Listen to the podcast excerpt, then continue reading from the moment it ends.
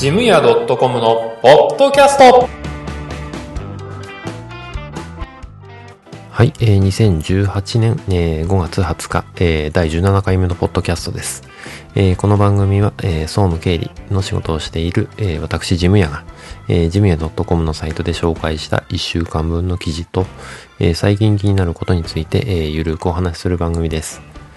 えー、っとですね、5月になって、えー、自動車税の、えー、請求が来たというところが多いんじゃないですかね。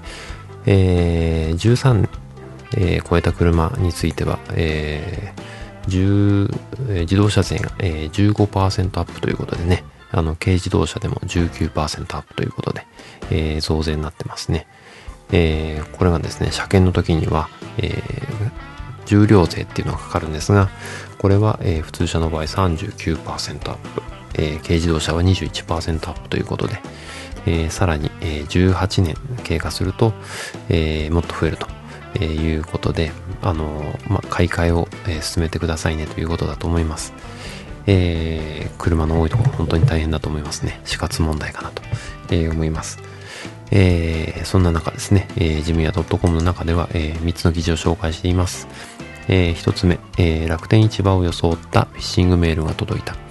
えー、2つ目、ゲルインクボールペンのインクが出ない時の直し方。えー、3つ目、えー、三角グリップが持ちやすいペンテル J クラブ。えー、油性ボールペンの紹介ですね。えー、この3つを紹介しています。えー、まあちょっとね、お金のかかる話、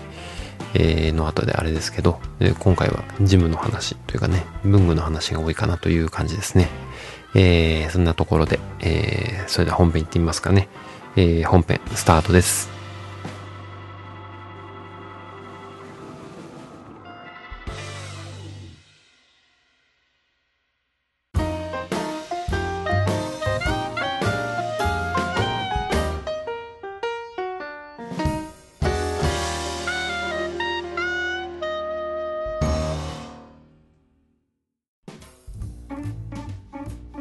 はい、えー、本編一つ目の記事の紹介ですね。えー、楽天市場を装ったフィッシングメールが届いたということで、えー、これを取り上げてます。えー、私はですね、以前あの、楽天カードっていうものを作ってあって、で、あの、楽天カードは、え、支払ったものが、え、楽天のポイントとして、えー、1%とか、あの、つくもんですから、え、それがいいなということで、え、いろんなものを、え、楽天のカードで引き落としというふうにえー、楽天カード決済ですね、えー、そういうふうに、え、登録をした時期がありました。えそれで結構支払いが、あの楽天カードに集中してるんですが、えこの前ですね、楽天カード、え利用の明細ということで、え使うたびにメールで通知が来るんですね。え利用の速報みたいなのが。で、えそれを、え確認したところ、え19万円っていう、えエディチャージ19万円っていうのが出てきて、えー、全く身に覚えのないものだったので、えー、楽天市場のサイトを調べたんですね。で、あの、利用履歴っていうのを、えー、調べてみたら、え載ってなかったんです。で、えどういうことかなということで、えいくつか調べてみたら、えまず、えこれがまずフィッシングメールだって気づくのに少し時間がかかりましたね。あの、もしかしてっていう感じはあったんですけど、そのメールの多分リンクを調べるときにクリックしてたら、えー、ログイン情報とか、えー、吸い取られちゃったんじゃないかなと思うんですけど、ちょうど運よくですね、隣でパソコンを、えー、いじりながら、えー、見ていたものですから、え、パソコンの方で検索して、で、えー、利用履歴とかね、えー、ログインして調べたんで、えー、そういうことがなくてよかったんですけど、まあ、いざとなるとね、あの、フィッシングメールの存在を知っていても、えー、対応できないことがあるんじゃないかなっていうことで、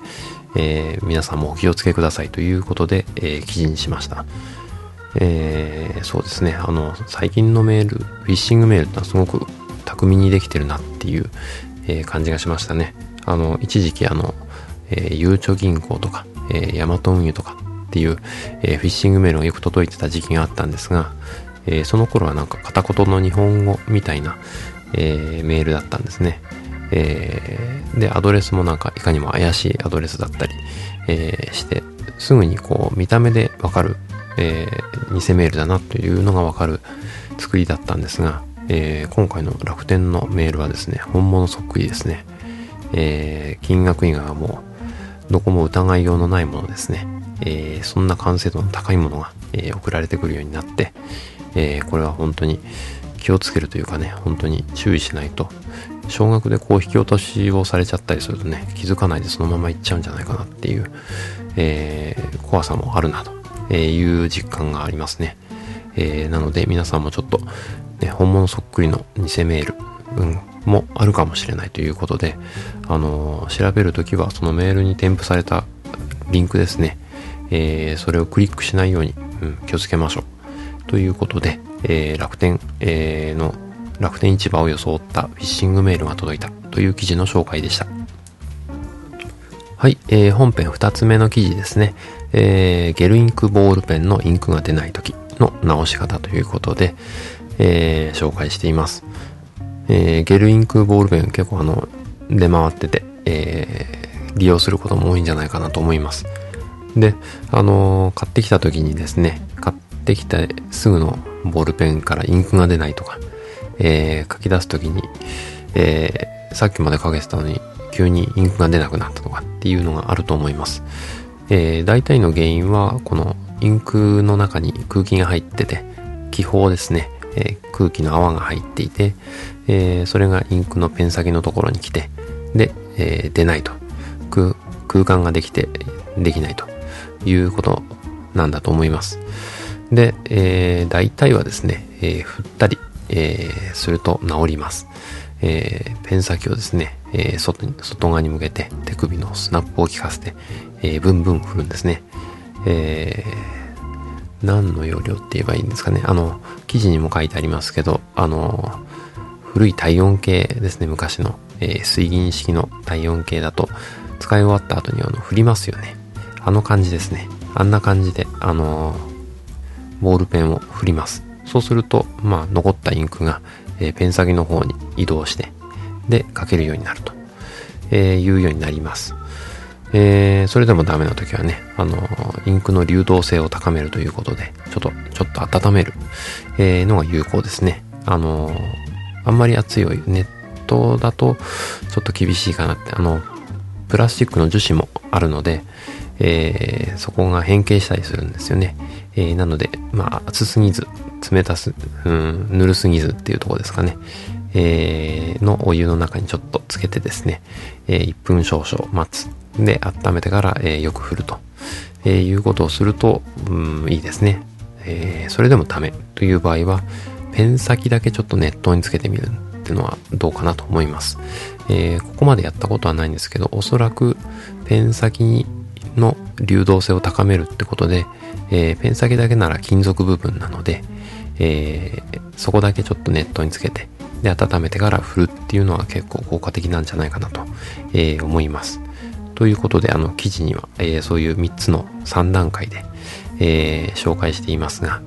えー、まあ、こういうふうにね、やってみると、インクの方、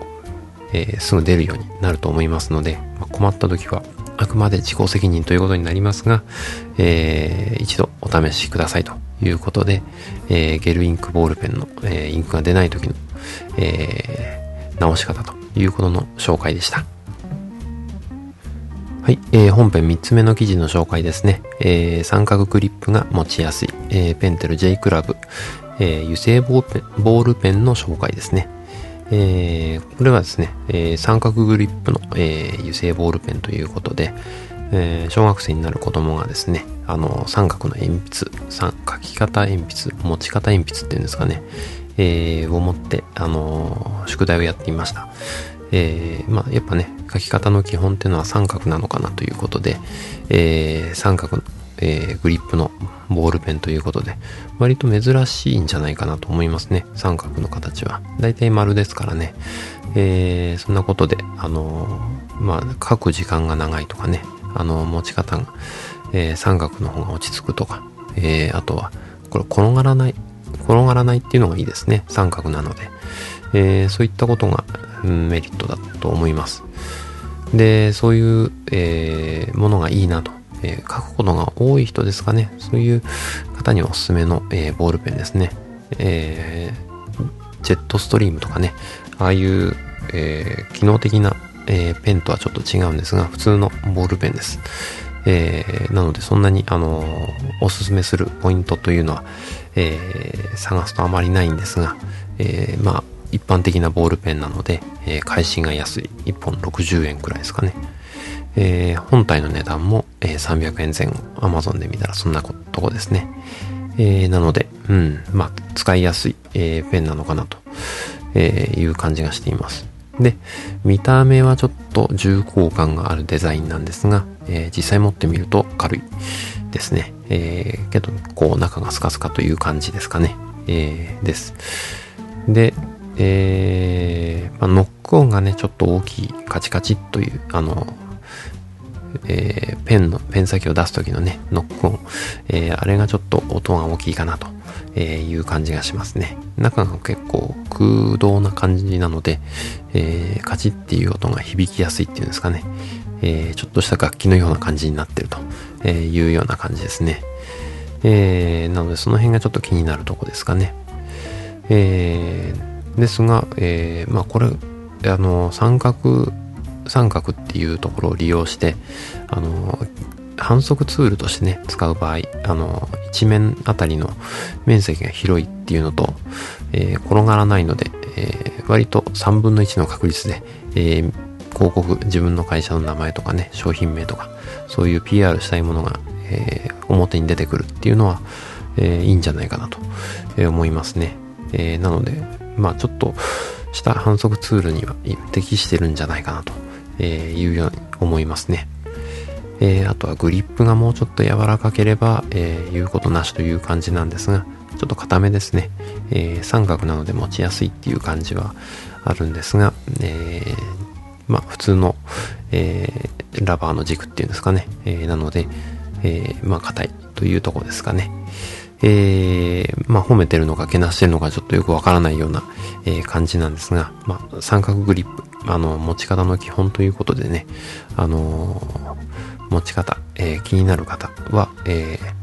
三角グリップのボールペンと貴重なボールペンということで、えー、J クラブ、えー、ペンテルの J クラブですね、えー、という、えー、ボールペンがありますので、えー、まあちょっと試してみてはどうかなということで、えー、この記事の紹介でした。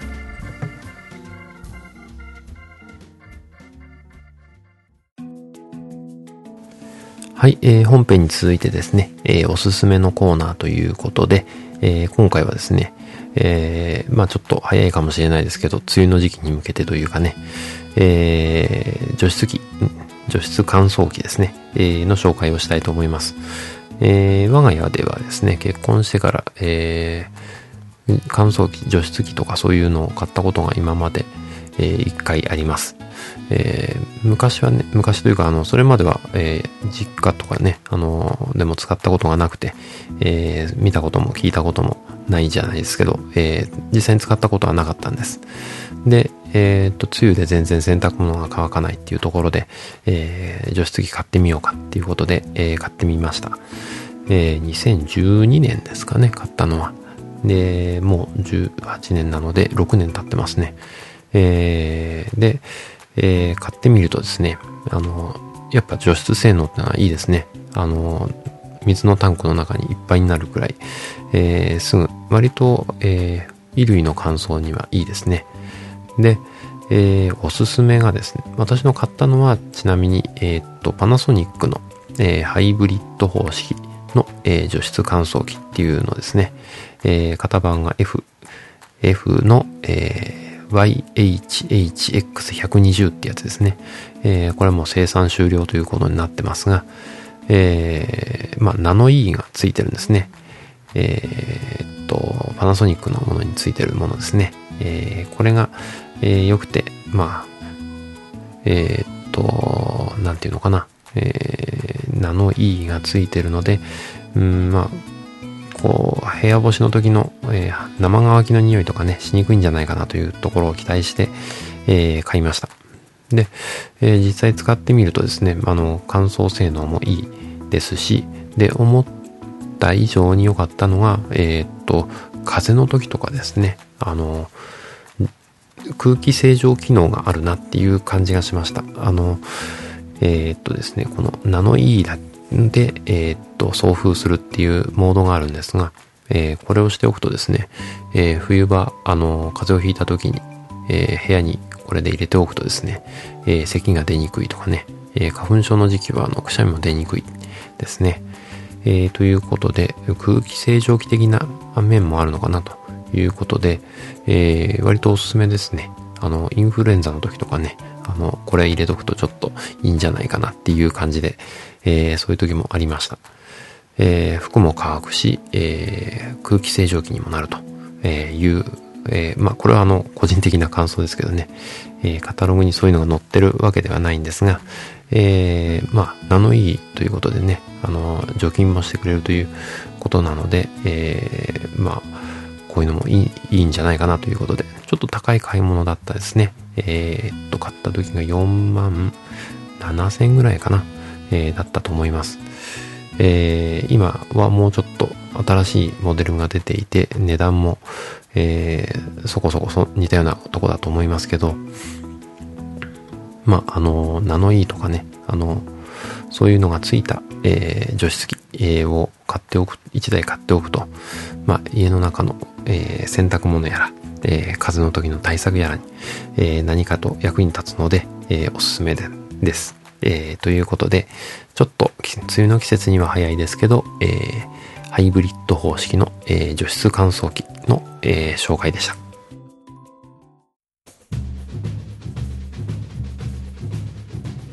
はい、えー、ジムヤ .com のポッドキャスト、えー、最後までお付き合いいただきありがとうございました。えー、この番組に関する感想などは、えー、ジムヤ .com のメールフォームから、えー、ご連絡いただくか、えー、ツイッターの場合は、ハッシュタグジムヤで、えー、お願いします。えー、いただいたメッセージは、えー、今後の番組運営の貴重な意見として、えー、参考に、えー、させていただきます。えー、なお、番組でですね、えー、取り上げてほしいテーマなど、えー、ありましたら、えー、送っていただけると、えー、嬉しいです。えー、iTunes にも登録していますのでね、えー、そちらの方にレビューもいただけたらなと、えー、思います。というわけで、えー、エンディングです。はい、えー、先週もですね、ちょっとあの、話をしたと思うんですが、ミラーレスの一眼レフですね。えー、富士の XT2 が欲しいなという話をしたと思います。えー、よくよく調べるとですね、XE3 ってのがあって、えー、ほぼ同じような性能でですね、え、安い、え、ものがありました。え、まあこちらの方もね、ちょっと検討してみようかなと、え、思う今日この頃です。え、皆さんもね、あのお出かけとかね、えー、そういうのが多くなる時期だと思います。え、お出かけの際はね、あの、運転とかね、気をつけていただいて、え、今週もえー、いい1週間をお過ごしください。ではでは。